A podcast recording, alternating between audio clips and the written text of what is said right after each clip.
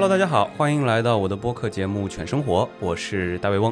今天特别高兴能够请回《犬生活》首期的嘉宾超超，我们来一起聊一聊他的老本行，然后是我们俩都特别喜欢的一个电影导演失之愈合。超超跟大家打个招呼吧。大家好，我是超超。其实想录这一期的一个起因，是因为最近我在日本连续看了失之愈合的好几部电影。至于和导演在镰仓办了一个电影的巡展，嗯，我是一个非常机缘巧合的机会看到了那个海报。之前其实只是在国内看过他的一两部片子，但是在来日本前，其实就是超超给我推荐说，你一定要去看一下《海街日记》，既然你选择在镰仓生活。然后我就去看了，也非常的喜欢。到了镰仓之后，这次又有机会看到他的一系列电影，所以我就毫不犹豫的去镰仓的那个小小的电影院里面，一下子买了五张电影票，沉浸式的在两周内把石之愈和导演的好些在他的整个导演生涯中不同阶段的片子都看了一遍。然后每次走出电影院的时候，整个人就会陷入一种非常恍惚的状态。就在我看来，它的语言非常的生活化，有非常非常多的街景啊，然后一些日本人的日常生活。所以当我走出电影院的时候，就是回到日本人的日常生活的时候，就会有一些重叠。所以今天的这期聊呢，我是作为一个非常普通的观影者，一个小白，然后讲一讲我对于他的一些电影的感受。然后超超是一个通过了 豆瓣失之愈合导演十级，是那个失之愈合影迷十级考试。对，刚才超超跟我提，你通过了十级考试吗？我说啊，什么是十级考试？它的一级的题目是什么？我可能只能通过一级。对，但是我们俩的交流，希望能够帮助也喜欢失之愈合，或者是对他还没有很多了解的朋友，对他的电影有一些了解。另外，其实更多的，我也想聊一聊他的电影跟目前日本社会的一些关系。我其实这一次的这一系列电影的第一部看的是《下一站天国》。对于一个日语还没有学好的人去看这部电影，因为当时超超就提醒我说，你在日本看这部电影，你很可能会看不懂，因为它对白特别特别的多，几乎全是对白。但是是一个非常非常特殊的电影，它讲的故事其实是奇幻故事，可以这么理解。可以，它的故事其实非常的奇幻。对。相当于是灵魂摆渡人，对，就把你送到天国的中转站。这听起来是一个非常商业化的电影，对吧？嗯，但是市居和却拍出来完全不一样的感觉。对，如果我没有被剧透说他讲的是这么一个，其实你一直看到一半儿，你都不知道它是一个奇幻类的电影。对对对，它特别像一个现实的生活啊，然后一堆人来应聘这个电影的角色，直到看到一半儿发现有点不对劲。好像讲的不是我们真实生活中的，我某种感觉上，我觉得他就是失之愈合导演的一种风格隐喻，就是你看起来他拍的是一个东西，但实际上他想表达的是另外的，是另外的东西，甚至拍的也是另外一个东西。对，这部电影在失之愈合的序列是一个非常重要的一个起点，因为在拍《幻之光》的时候，他在一个电影节上遇见了那个侯孝贤导演，侯孝贤导演就说：“你这个电影看起来是按照分镜头。”然后一个一个拍摄好的，就是他会提前画好一个一个镜头，就像很中规中矩的那种电影一样。虽然主题还是关于生死的，还是他比较擅长的主题，但是他的拍摄方式风格和后面的完全不一样。嗯，后来施之愈合就想，确实是不应该这样子拍摄，因为他之前是做纪录片的。施之愈合之前是在电视台做社会公共领域的纪录片，包括医疗啊、政治啊。但是在《幻之光》的时候，相当于是他剧情片的处女作。对，我记得我看过失之愈合的一个他自己讲述他的这个故事的一个片子，然后里边就提到第一部片他其实很紧张，对，所以他把所有的分镜全都全都一笔一笔的画出来了。对，这个其实是电影工业的一个重要流程。嗯，像分镜号就是一个非常按照分镜头去拍摄的，因为我买了分镜号那个书，然后他的电影和他的那个分镜头几乎就是一模一样，这样就是一个非常标准的商业片导演，但是。失之愈合这样拍出来之后，就让自己觉得丧失了一些东西。嗯，所以在下一站天国的时候，他其实是想要打破这样的一个分镜头的禁锢，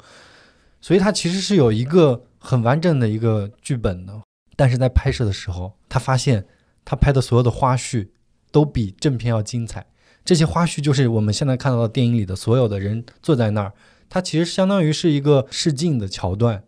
所以我们看到的《下一站天国》这部电影，并不是它的正片，而全部由花絮组合。每一个演员来试镜的镜头，这个我真的是第一次知道。这个这个在他的一本书里有介绍过。他在书里写，就是他把所有的正片全剪掉了，保留了所有的花絮。所以这部电影是由所有花絮构成的。因为当时拍《下一站天国》的那个摄影师是一个非常厉害的老纪录片摄影师，嗯，然后他就非常好的捕捉到了所有人的状态，就是所有人的状态都非常的自然，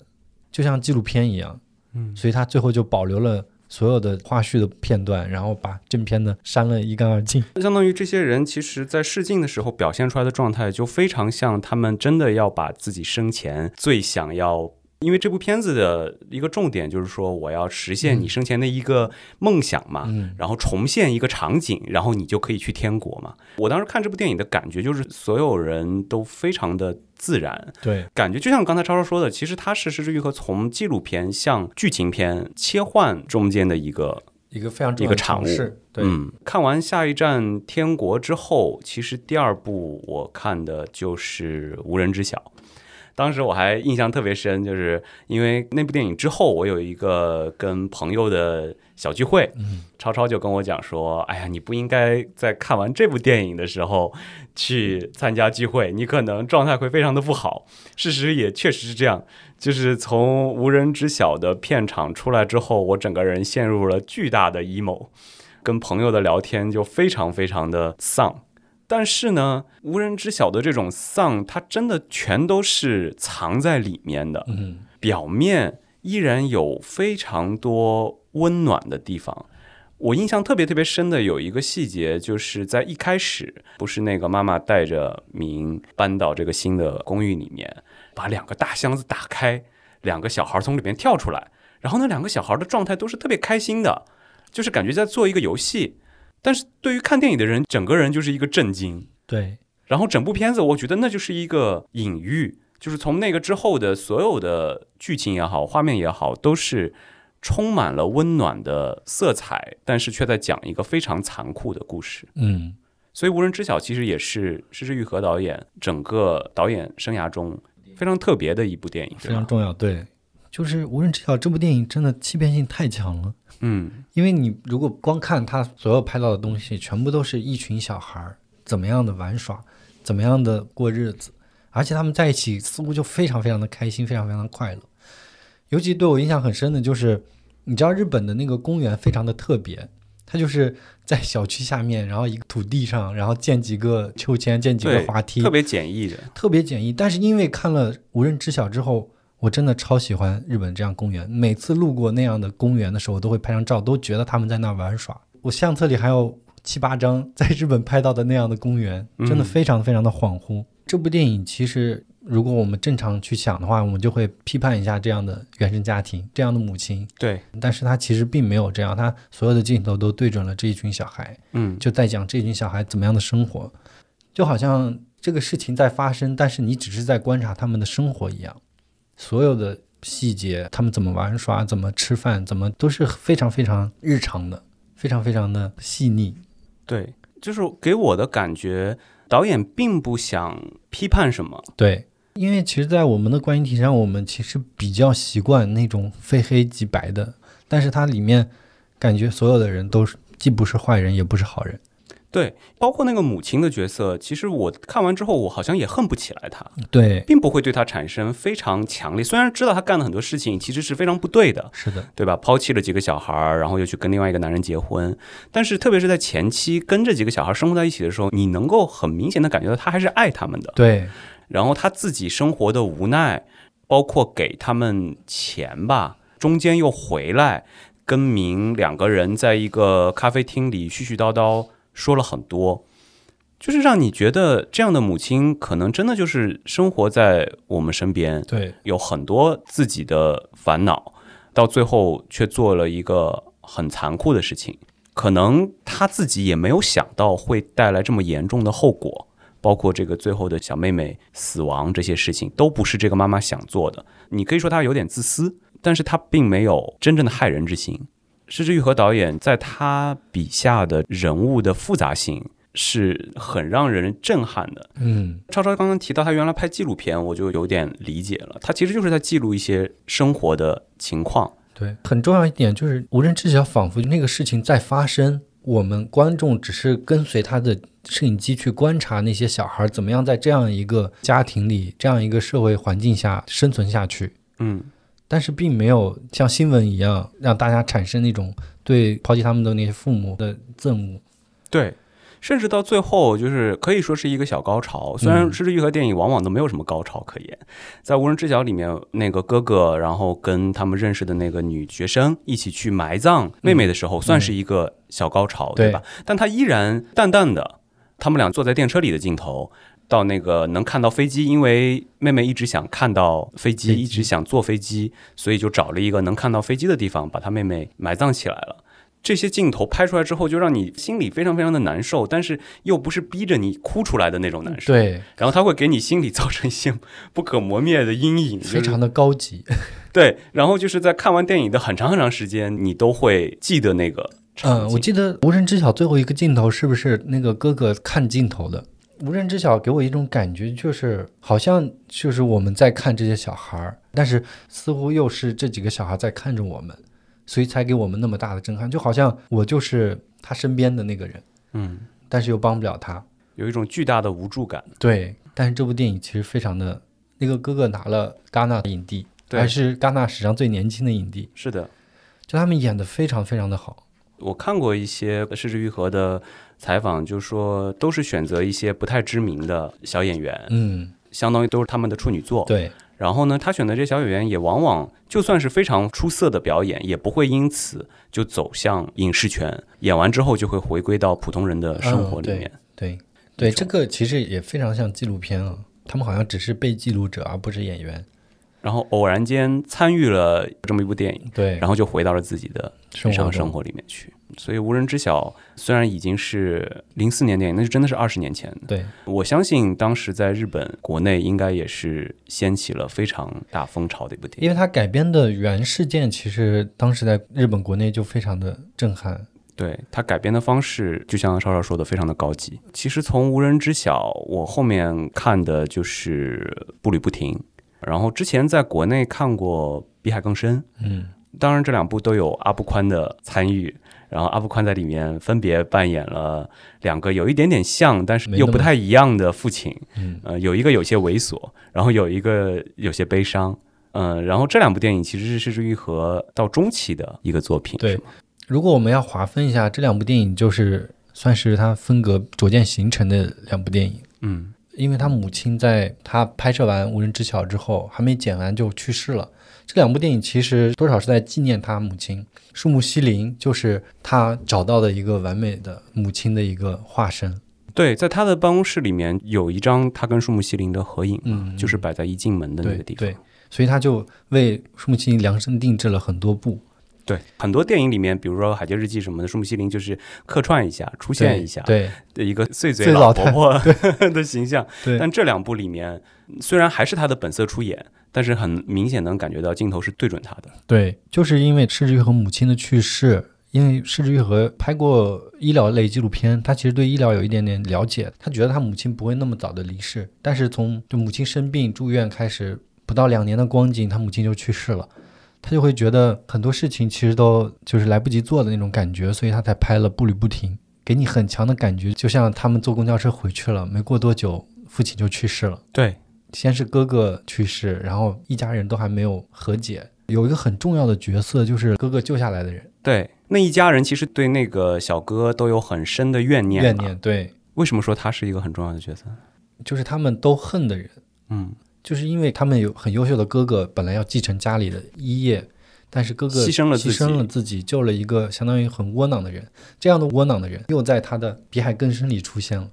比海更深，那个就是人到中年，然后只发表过一本小说，一个不成器的作家，就非常窝囊活的，给自己的孩子又拿不出来钱买鞋，然后还要把美津浓的鞋在地上划一个口子，然后跟店员说你这个鞋坏了，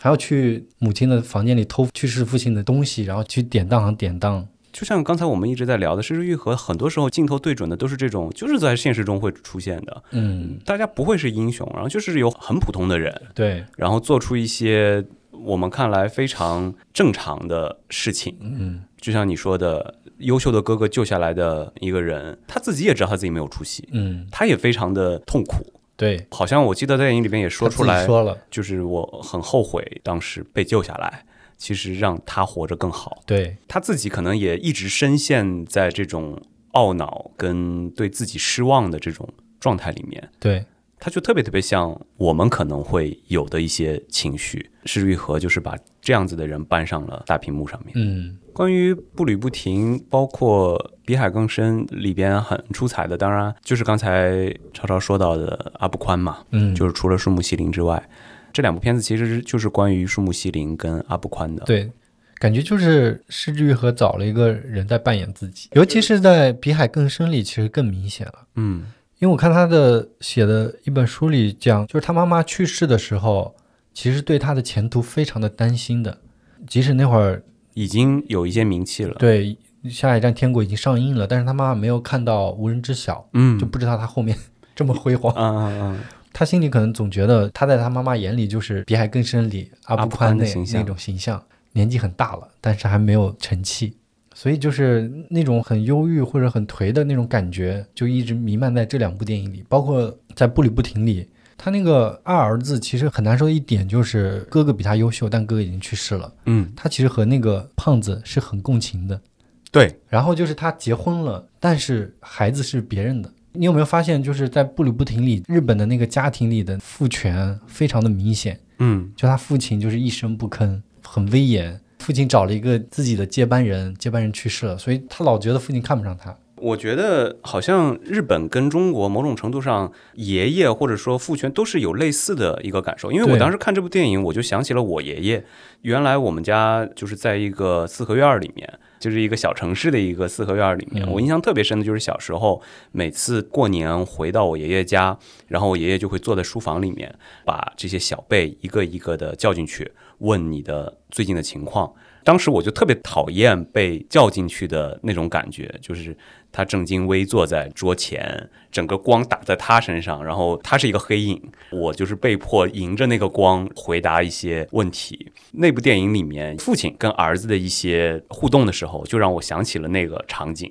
然后我相信，在很多的中国的家庭里面，也会有类似这样子的一些场景。嗯，不一样的是，失之愈合的处理又让你觉得这个爷爷或者这个父亲没有那么的讨厌，嗯，就他赋予了这个人物很男权的一面，但是又让他显得非常脆弱。对，我就想起那个爷爷本来是医生嘛，嗯，结果最后邻居家吧，好像是老人要不行了，找他过去去看。他看完之后承认，其实我已经没有办法去治疗了，对对对。你还是送去医院吧。对，就那个瞬间，然后他夺回家里，就让你觉得特别的可怜。作为医生的这个生涯就结束了，嗯，然后他也是在那个之后不久就就去世了，就去世了。虽然他这几部电影里面父权其实非常的威严，嗯，但同时那个母亲的角色又是一个我其实什么都知道，对对对，呃，但是我坚韧不拔，然后母亲又角色塑造的很强，包括在《别海更深》里也是，一开始母亲就一直在说：“我把你爸所有的东西都扔了，为什么要留那些？”后来发现那些东西其实都都留着。其实施之愈合首先他拍的很多家庭都是有残缺的，对，有各种各样的问题对。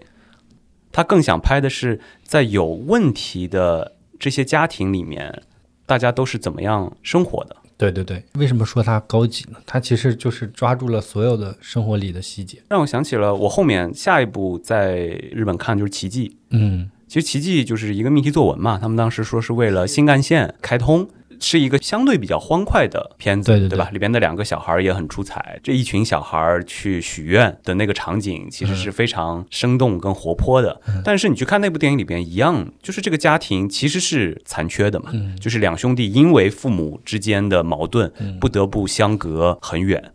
就算是这样的一部喜气洋洋的电影里面，依然有非常多的无奈，就是那个父亲跟那个母亲最终是不可能再回到一起的。对，然后两兄弟在成长的过程中也一定就是相隔千里的。但是失之愈合的拍法就是这个东西都是底色，但并非拍摄的主角。对，他这里比他的其他电影来说，这个家庭要简单一些，但是依然能让你感觉到那个时候的日本已经有了很多的单亲家庭，然后年轻人因为两个人的方向或者说对生活的选择不一样，就算还是相爱着，也必须得离开的这种感觉。对，这个好像从无人知晓开始就是这样。他所描写的那一代年轻人家庭都是破裂的，但是他就没有让你觉得这种破碎非常非常的 emo 啊或者难过。嗯，而是就是在这样的破裂里，还有很多温暖的瞬间，或者很多细节，包括奇迹里，你会发现，到最后他们其实愿望没有实现，就是非常非常大的一个遗憾。我就觉得这个遗憾反而比你真的发生奇迹更加触动你。他的电影里边全都是遗憾，对，这个就让我想起了在日本看他的电影之外，他的这个巡演里面很有意思，又放入了几部侯孝贤的电影。嗯，然后他的童年往事，当时我还想着是，哎呀，好不容易终于可以不用练日语听力了。结果是日语吗？结果它是闽南话，字幕是日语，然后用的是闽南话去说，但是给人的感觉就是童年往事里面的这种镜头也是生活的流淌，但是呢，底色其实是挺残酷的。印象中那个奶奶就是非常平淡的说出来，就是我的奶奶死了很久都没有人发现，连半边身子都已经腐坏了。这些邻居都指责嘛，就怎么能让奶奶是这个样子？那个电影里面就是用很平淡、很平淡的话把这个说出来，因为他们也是有各种原因造成这样的结果，就让我感觉这两个导演其实我也知道，失之愈和其实非常喜欢侯孝贤，所以他们的电影其实是有很多相似之处的。嗯，算是同一类导演吧。侯孝贤、失之愈和贾樟柯就叫作者型导演，石之愈和他又属于比较偏现实主义、比较有纪录片感的。作者电影其实是法国新浪潮诞生的一个流派了，就是作者电影理论。电影导演作为这个电影的作者，他其实有很强的个人风格融入在这个电影里。你像王家卫就是一个很有自己风格的作者电影导演，嗯，然后贾樟柯也是，就是你一看他的电影，你就知道这是谁拍的，是他的。对，是他的。像最近大热的那个《滨口龙介》，原来日本也有像沟口健二啊、成濑四喜男、小津二郎。他们都是非常强的作者风格的电影导演，然后北野武也是，失之愈合，然后滨口龙介，他们就是秉持自己的风格，很少受这种商业的影响。为什么很多人会觉得他的电影是治愈系？我们马上要聊到的那个《海街日记》就是非常典型的代表。嗯首先他自己是非常不承认自己是一个治愈系导演，呃，对，甚至他有点反感这种说法。是的，因为他想拍的真的不是治愈的故事，对他并不是要温暖你的，那些温暖都只是保护色而已。但是呢，我最早没有太理解这些电影之前，包括国内上映的《小偷家族》，然后再到第一遍看《海街日记》的时候，都是被其中的很多温暖的细节感动到。但是等你一遍一遍的去看，包括看了更多他的电影之后，你会发现，他只是在温柔的杀你。对，温柔一刀，然后温柔一刀的结果就是给你的震撼和 emo 是延绵不绝的。嗯，对，因为是他更接近于日常生活了。对，这个就要说到《海街日记》了，因为它就更加发生在我生活旁边的。就等到我到日本再看《海街日记》的时候，感觉就在我家门口拍的，嗯因为确实就在我家门口拍的。就是那个大姐做饭之前在那个店里买蔬菜，那个店离我家走路十米，就是隔了两个店。嗯我每天去电车站都会路过那个蔬菜店。她不是有一个男朋友，然后经常去那个男朋友家做饭什么的嘛？坐江之电回家的那个站就是我家的电车站。第二遍看完这个电影之后，当我在家旁边漫步的时候，就感觉这几姐妹就生活在我身边，嗯，对，这也是让曹操非常羡慕我的一点。对 我第一次去镰仓的时候，我就打卡了那个电影拍摄场景。对，对，是圣地巡礼嘛，嗯就是很多动漫啊，然后电影迷都会干这个事。但是你去打卡是一种感觉，但你的生活，住在那儿，你的生活就在边上，又是另外一种。你来详细说说，让我羡慕一下。当我第二遍看《海街日记》的时候，其实最吸引我的是大姐。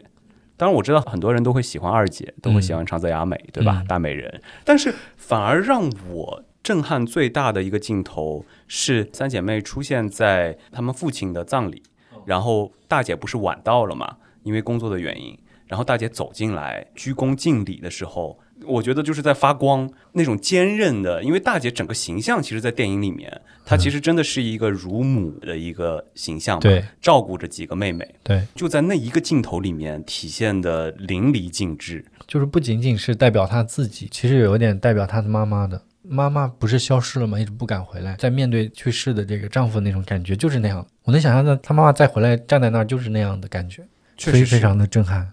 然后整个《海街日记》，你把它当做一个温暖的故事看，当然没有问题。但是我认为它背后的残酷性一点都不亚于其他部的电影，呃对，特别是那个从来没有出现过，但是一直都在的父亲，结了三次婚，这个父亲。一直都不敢回去，就是母亲到最后还回到了几个姐妹的身边去看过他们一次，但是父亲就再也没有回去。我觉得这中间有巨大的愧疚，但是呢，通过小妹的嘴又说出来，比如说她爸爸会带她去在山上面俯瞰整个城市，嗯，然后就特别像镰仓的那个感觉。对对对那他当时一定是非常思念镰仓，思念他最早的这个家庭的。然后包括他父亲会去做他原来在镰仓经常会吃的那个料理。你能从这些小细节里边感觉到，其实这个父亲是非常想念他的几个女儿，想念这个城市的，对。但是他再也没有回来过。对，我记得曾经有个朋友跟我说过，就他心情不好的时候就会打开看几个姐妹的一些日常的生活，嗯，就会很被温暖到。对。但我反而现在不太敢再看了，就是当你注意到他的一些悲伤的底色的时候，他的很多细节其实都隐藏在这个里面，然后看了以后会让我心情变得更加不好。然后，当然你也可以把它当做是一个镰仓的风景片去看，确实拍得很美，不管是江之岛嗯，还是那个樱花大道，嗯，所以不同的人可以看不同的感觉吧。对，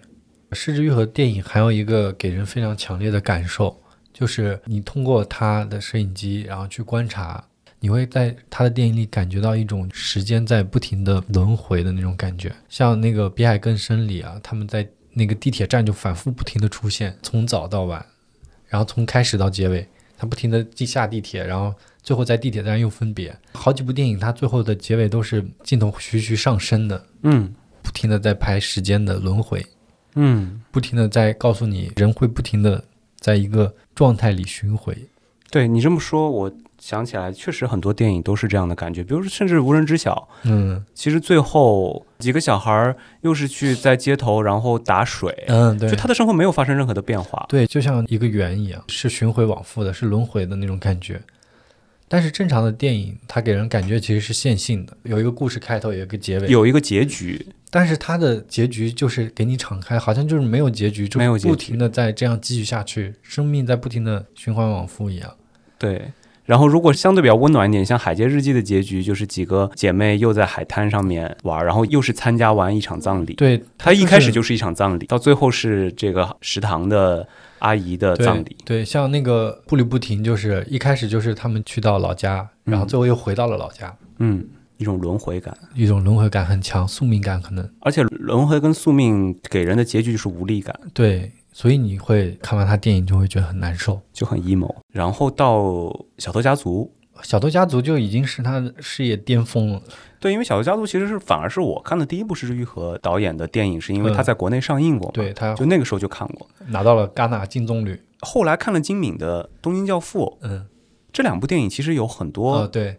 很相似的地方。因为你去日本，你会发现日本有很多这样的事情发生，嗯就是一群流浪的人聚在一起，或者一个流浪的人孤独的生活着。我觉得是一个社会现象。但是因为他们的这种拍摄的方式，或者说讲述这个故事的方式都很像，嗯。明明是非常凄凉的一群人，嗯，但是呢又有很多开心的、温暖的故事掺杂在里面。嗯。我一直跟朋友推荐《失之愈合》的点在于，我觉得如果你想理解当下的日本社会里面人的一些想法，他的整个文化目前的一个状态，其实失之愈合是一个特别好的、具有代表性的导演。对，整个现在日本社会，我感觉就是在拿一个温暖的故事包装的一个相对比较残酷的内核，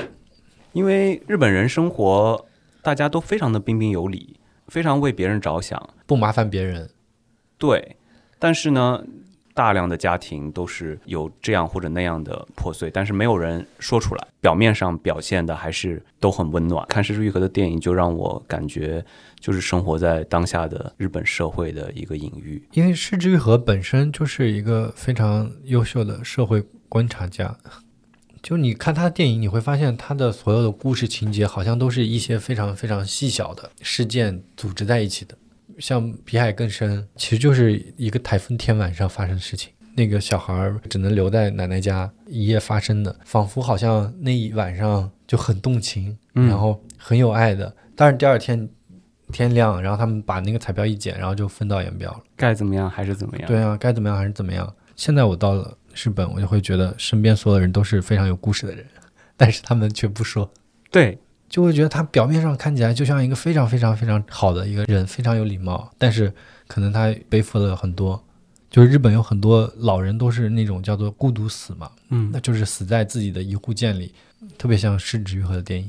就孤独感，我觉得确实是。伴随着日本人，包括他的很多的动漫也好、电视剧也好、电影也好，都是在围绕这个主题。对，因为我在日本的感觉就是，第一，他们有很强的末日感。他们总觉得这个岛可能在某一天就不见了，所以不是东京，据说是在电影跟电视剧里面被摧毁次数最多的城市嘛？对，啊，然后包括我很喜欢的《新世纪福音战士》也是摧毁的非常彻底的一个城市。我觉得这也当然也跟日本的地震频发啊，然后火山啊等等的这些有关，就他们一直在一种危机感里面。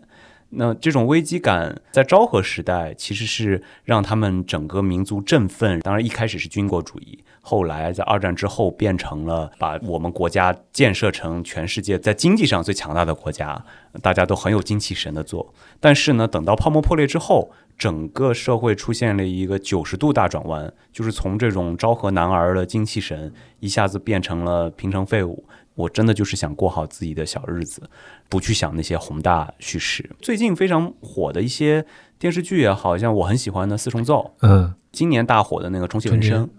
都是类似的，就是日剧在现在就是有一种题材再大，它也会落成重启人生的，居然在讲友情，